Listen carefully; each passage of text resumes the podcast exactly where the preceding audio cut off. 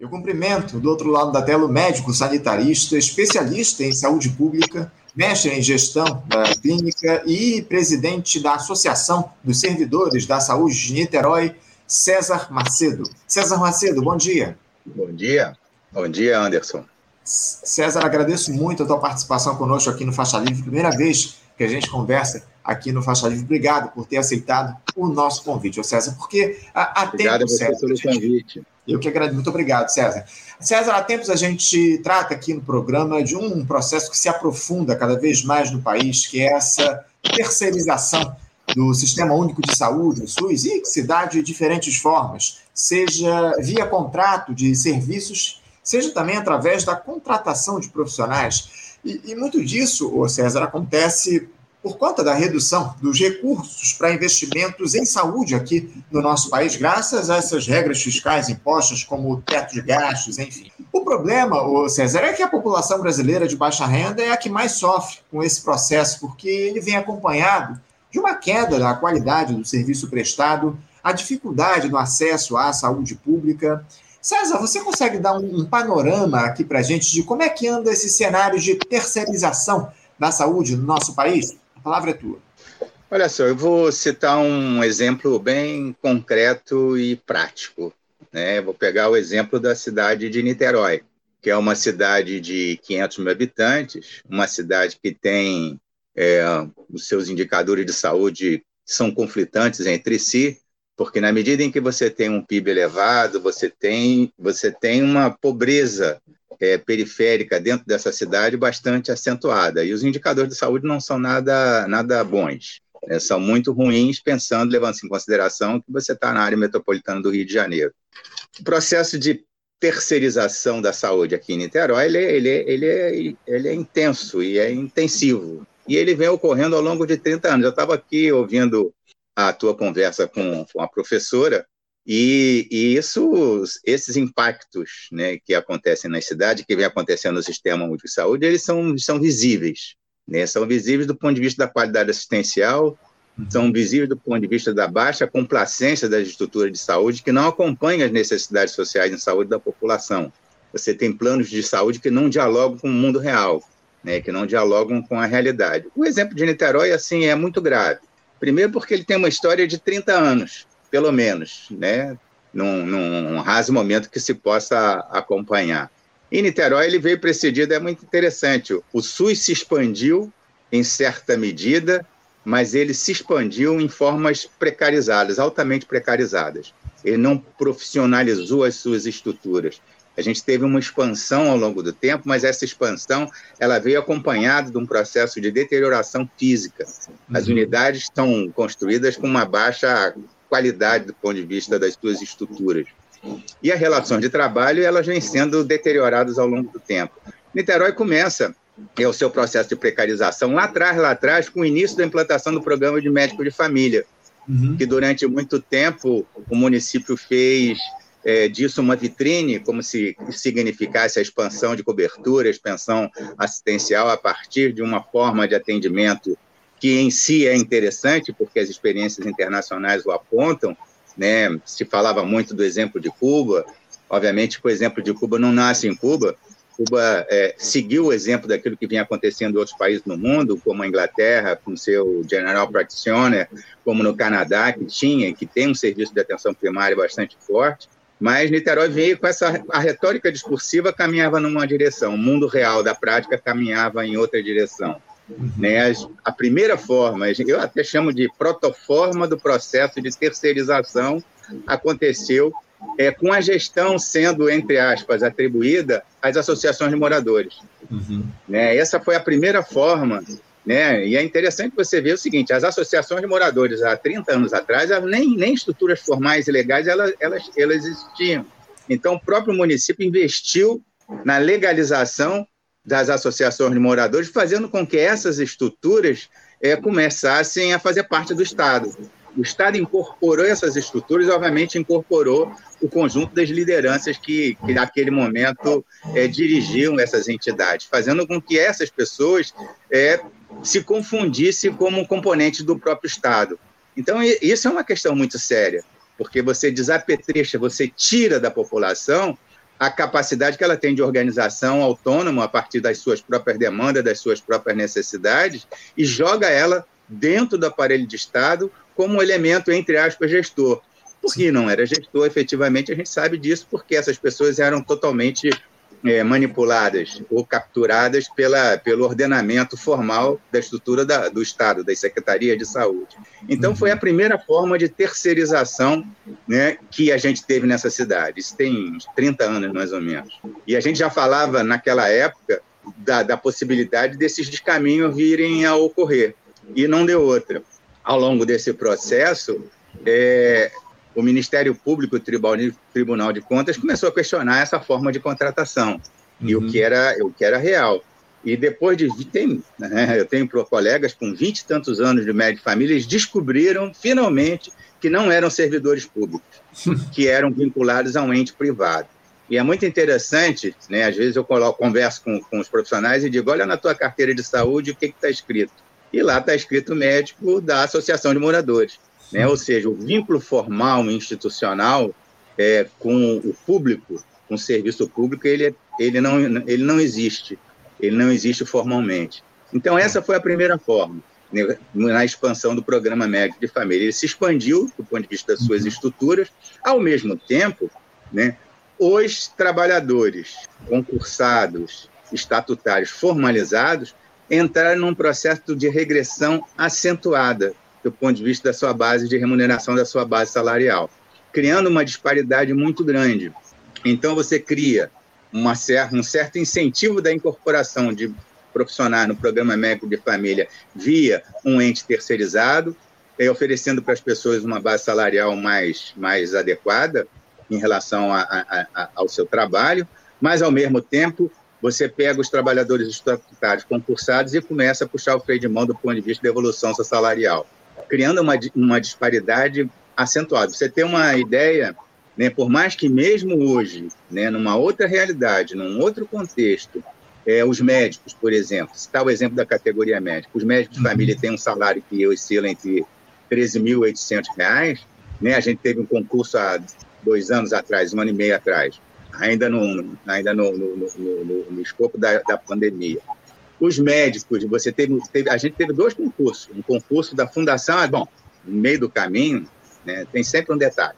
No meio do caminho, é, dois próprios médicos de família, né, essa forma, essa relação, só para tentar, porque essa história é sempre muito complexa, Sim. é só para você tentar compreender. É, ao longo de vinte e tantos anos eram contratados por associação de moradores, teve um impeditivo formal do ponto de vista do Ministério Público e Tribunal de Contas.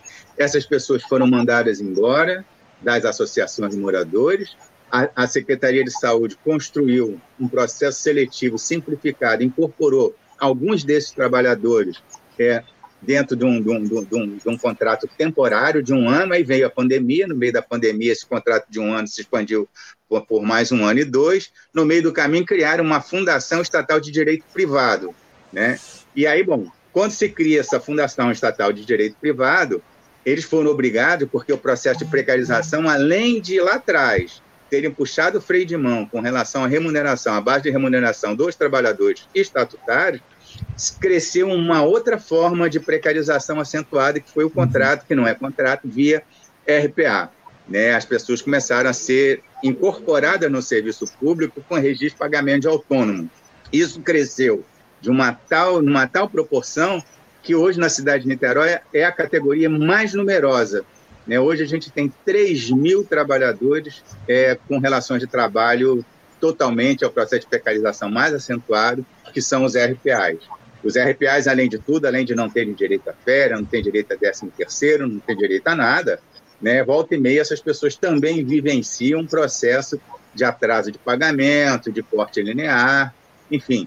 Ou seja, isso, isso vem acontecendo ao longo de, de, de, dessa, dessa, dessa história mais recente da cidade. Uhum. Criaram a Fundação de Direito é, Estatal de Direito Privado, foram obrigados a fazer isso por ação do próprio Ministério Público, foram obrigados a fazer um concurso tanto para a Fundação Municipal de Saúde, que é uma fundação de direito público, né, onde estão os servidores públicos estatutários, e fizeram um concurso para a Fundação Estatal, com uma base salarial absolutamente diferente. Exemplo, né, o que eu estava tentando falar um pouco antes, que resolvi voltar um pouco na história, é um salário de um médico da Fundação Estatal de Direito Privado, R$ 13.800 por uma carga horária. Uhum. O salário do médico da Fundação Municipal de Saúde, os contratados por regime jurídico único, R$ 2.183. Uhum.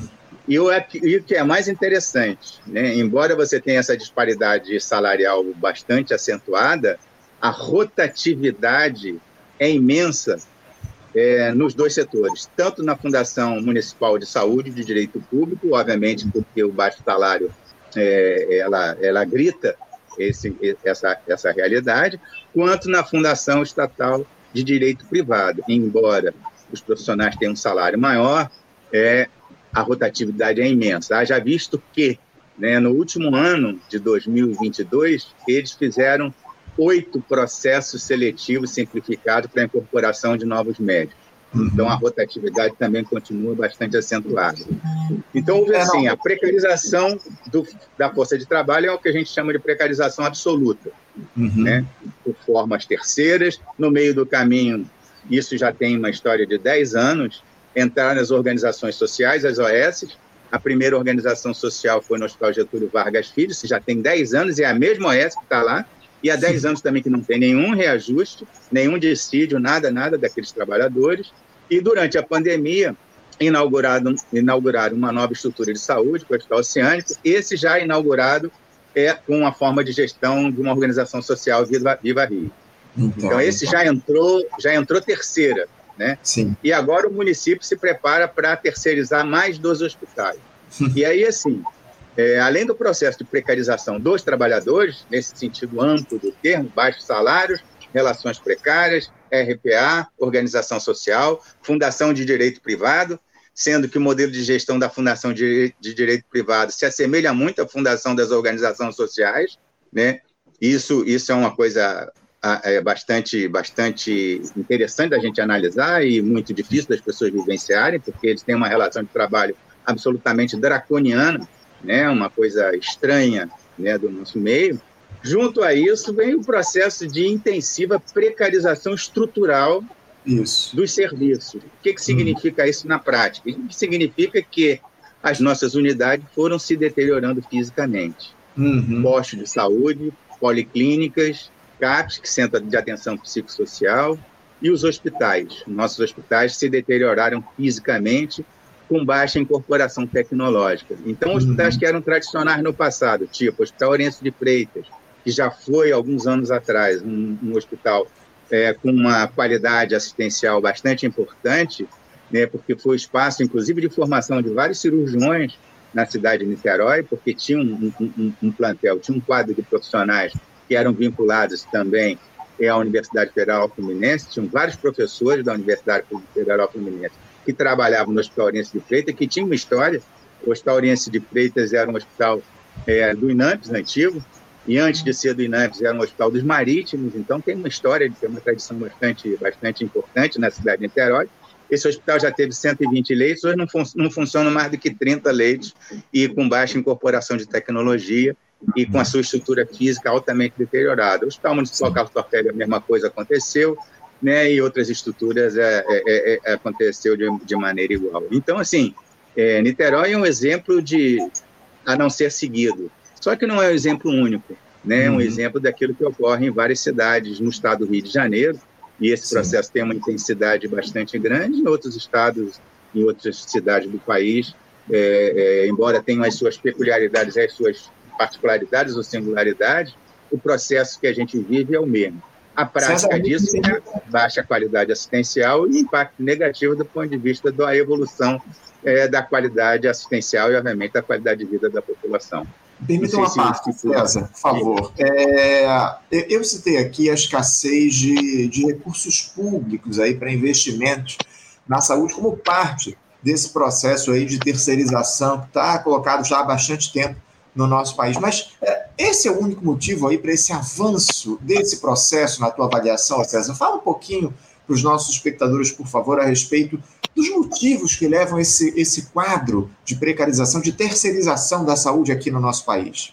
É, o processo de terceirização, ele vem, né, como a gente tá, já estava falando, ele vem precedido. Né? Uhum. Acho que a velha fórmula de você precarizar os serviços ao máximo para depois privatizar. Tem uma intenção, uma intenção clara e que isso já começa lá atrás, né? já começa na Constituição, quando se possibilitou a presença do setor privado é, bastante, com bastante intensividade na área da saúde. Uhum. Já há alguns anos atrás, é uma coisa que era impensada, foi a entrada do capital financeiro. Né? E o capital financeiro, via capital internacional, veio entrando de uma maneira bastante forte também na saúde. Então, tem o que, se, o que a gente percebe hoje claramente é que se prepara um terreno para aquilo que está escrito na Constituição é, se transforme numa letra morta. E isso, assim, a grande perda, a gente já, já, já, já tem, a gente está perdendo essa luta na população. Hoje, você, quando você diz a, a, o que, que a população aspira, do ponto de vista da saúde, que as pessoas aspiram não é um sistema universal, integral e igualitário, não é um serviço público de qualidade. As pessoas aspiram ter acesso a um plano de saúde, como se isso fosse a solução das suas vidas, sem se dar conta que essa, essa, essa forma de acesso ao serviço de saúde significa o abandono é, do direito à saúde, da saúde como um direito, da saúde como um direito humano fundamental. Então, o que a gente vem, vem vendo, e ao longo de, desses 30 anos, a gente vem sofrendo aquilo que a gente chama da reforma do Estado. O Estado está se modificando de uma maneira acelerada. Então, todos os direitos sociais começam a ser retirados da população. Isso, isso para nós é muito claro. E as, a base legal ela vem sendo modificada ao longo desses anos. Né? e a base estrutural ela está se preparando para que uma nova forma de relação e que nega o acesso das pessoas a partir do princípio do direito é, se instaure e se cristalize de uma maneira acentuada. Né? Mesmo quando você faz, cria uma associação de direito privado, ela é pública, mas é de direito privado, essas novas relações de trabalho, porque as pessoas não, são contratadas por CLT, e não é um fato de ser contratado por CLT ou não, não é pura e simplesmente por isso, mas a maneira como esse processo se dá na sua relação com seus trabalhadores. E é muito interessante porque eles fazem questão, na, na FESaúde, que é a Fundação Estatal de Direito Privado, de não chamarem os trabalhadores de servidores públicos, chamam os trabalhadores de empregados públicos. Ora, empregados públicos somos todos nós. Agora, servidores públicos é uma função, é, no nosso sentido, muito mais, mais nobre. Isso mas é assim, é uma coisa que me impressiona muito. Todas as vezes que você vai discutir, que eu vou discutir alguma coisa com alguém da Saúde, com algum dirigente daqueles, não, porque os empregados públicos, criando um certo distanciamento daquilo que significa para nós e que é tão caro, é que é o fato de sermos servidores públicos. Obviamente uhum. que as relações de trabalho impactam fortemente na formação do caráter dos profissionais.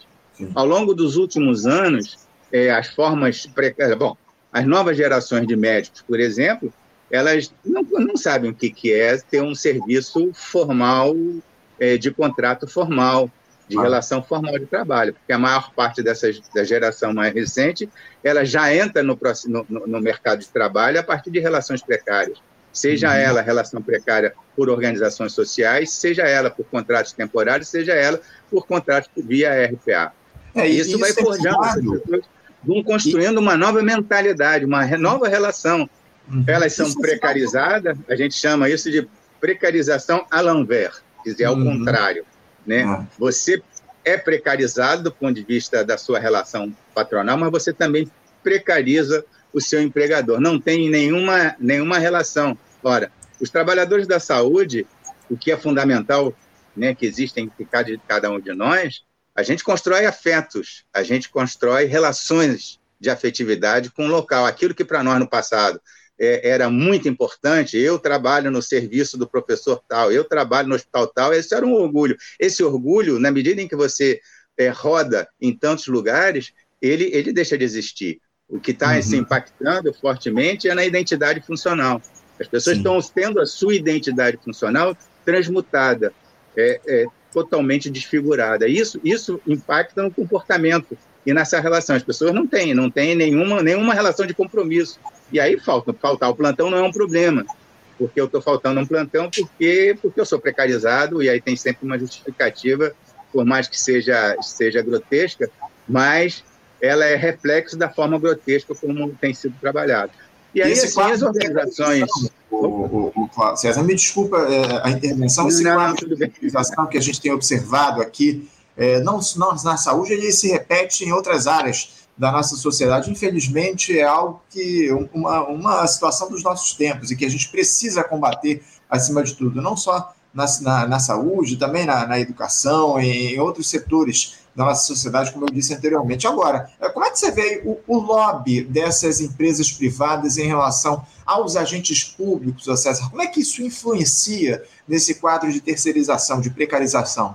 Olha, rapaz, é, acho que o mundo político e as pessoas que vivem da política, né? Uma coisa é ser político como como como cidadão e ocupar eventualmente alguma função dentro de uma entidade de representação. Isso é uma coisa.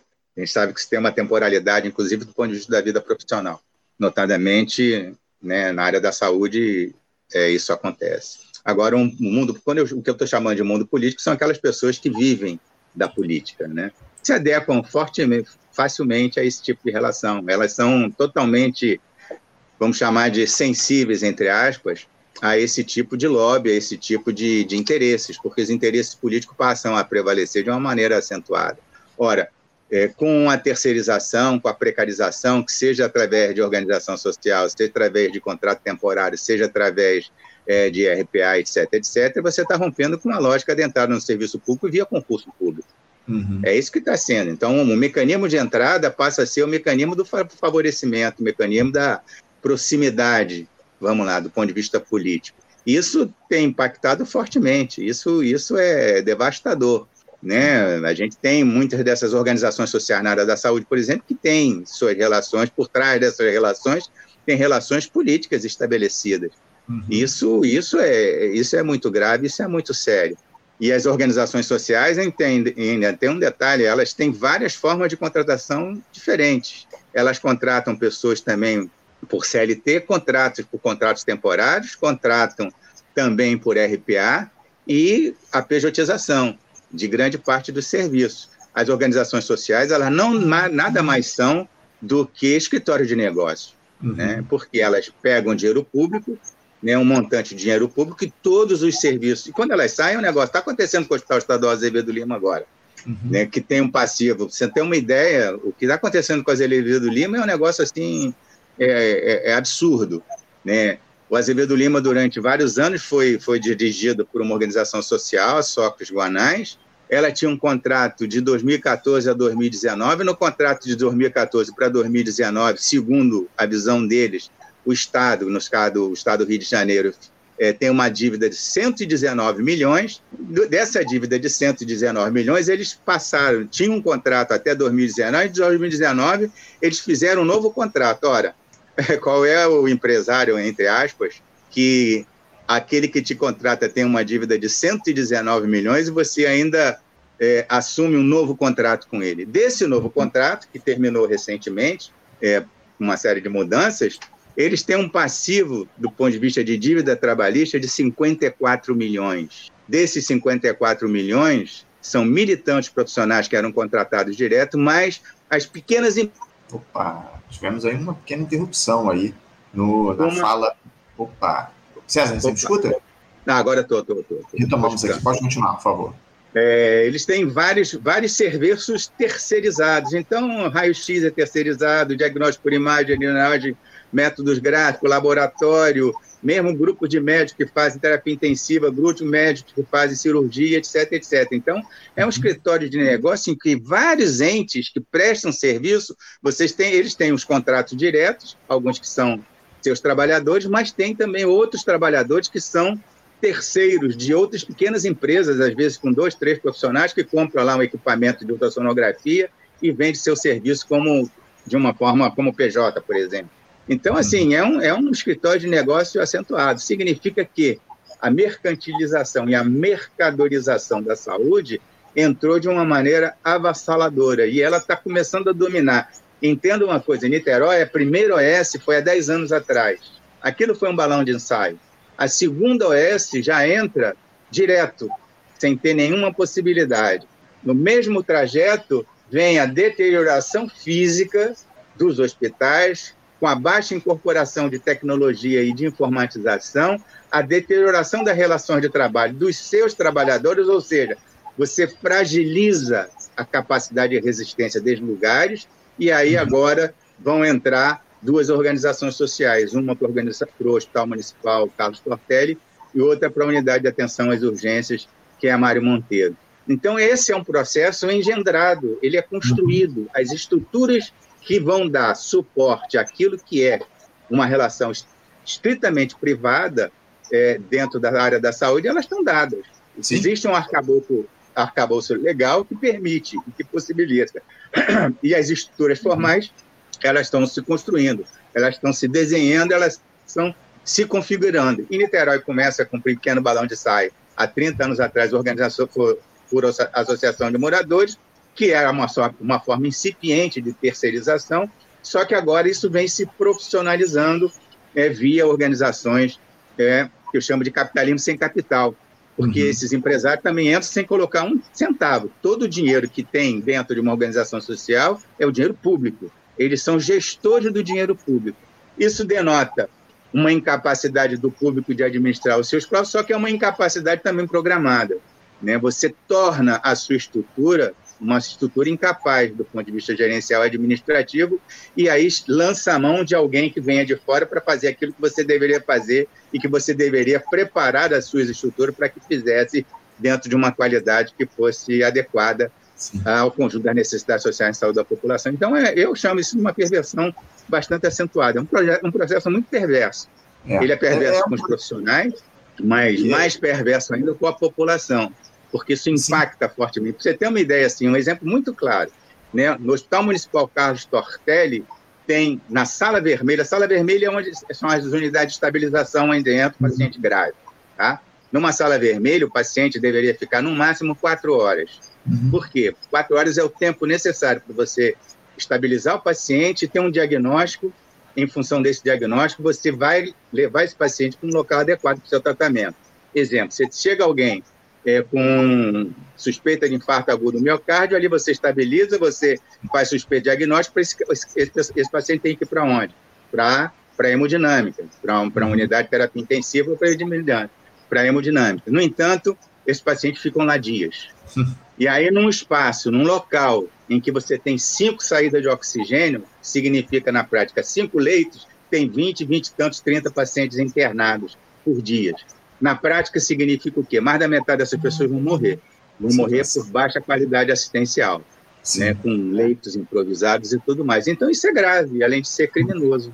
Muito. É, é uma situação muito grave, César, que a gente vem observando e, e se ampliando ao longo dos últimos tempos aqui no nosso país. E a gente precisa fazer esse alerta dos problemas que essa terceirização da saúde tem trazido para o nosso país e é um debate que a gente vai manter aqui no nosso programa. A gente conta aqui com a tua ajuda, César. agradeço muito a tua participação no programa de hoje. Obrigado por você trazer essa, esses alertas em relação ao quadro de terceirização na saúde do nosso país e que se repete, evidentemente, em outros setores da sociedade, como a gente já citou aqui no programa, mas a gente precisa acompanhar de perto essa situação da saúde. Muito obrigado, César, pela participação. Eu desejo a você um bom dia, um abraço e até a próxima. Até a próxima, muito obrigado e obrigado pelo convite. Um abraço a ti. Obrigado, César. Um abraço. Um abraço. Conversamos aqui com César Macedo. César, que é médico sanitarista, especialista em saúde pública, mestre em gestão da clínica e presidente da Associação dos Servidores da Saúde de Niterói. Ele que trouxe aí as informações a respeito, a opinião a respeito desse quadro de terceirização da saúde lá em Niterói e no país. Essa é a grande verdade, né? Muito importante a gente dialogar a respeito dessa situação, porque, evidentemente, isso afeta a população da base da pirâmide. É, é disso que a gente está falando. O serviço público, ele é, na, é, em sua maioria, é, afeta a, a, as pessoas que, que, é, que, que dizem que, que usufruem desse tipo de serviço. Quem usufrui mais dos serviços públicos aqui no país é a situação, é a população da base da pirâmide. Então, a gente precisa fazer essa discussão a respeito da terceirização da saúde no nosso país. E o César nos ajudou a, a iniciar esse debate no nosso programa. Bom, gente, vamos encerrando aqui a edição do Faixa Livre. Quero muito agradecer a vocês a, a audiência de hoje. Quero pedir desculpas também pelos pequenos problemas que a gente teve. A professora Sofia Manzano, infelizmente, não conversou conosco no dia de hoje. A gente tentou contato com ela, mas não foi possível trazê-la ao programa de hoje. Tivemos alguns probleminhas ali no áudio da professora Denise Gentil, mas acima de tudo quero agradecer a audiência e o apoio de vocês aqui no nosso programa de hoje. Um, um, desejando já um bom dia, lembrando que amanhã teremos o nosso tradicional debate aqui no Faixa Livre a partir das 8 da manhã, trazendo aí essa questão relativa ao fim do PPI da Petrobras. Muito importante a gente fazer essa, essa discussão com especialistas a respeito do petróleo no nosso país. E a gente vai trazer aqui essa discussão no dia de amanhã. Então, amanhã, a partir das 8 da manhã, estaremos de volta com mais uma edição do nosso Faixa Livre. Um bom dia a todos, um abraço e até amanhã. Você, ouvinte do Faixa Livre, pode ajudar a mantê-lo no ar. Faça sua contribuição diretamente na conta do Banco Itaú, agência 6157, conta corrente 99360, dígito 8. Esta conta encontra-se em nome do Sindicato dos Professores do Município do Rio de Janeiro e região, o Simpro Rio, uma das nossas entidades patrocinadoras, mas seus recursos são destinados exclusivamente para o financiamento do nosso programa. Você pode fazer sua doação de qualquer valor, utilizando também a nossa chave Pix, que é ouvinte@programafaixalivre.com.br. Sua contribuição é fundamental para a manutenção desta trincheira progressista no ar.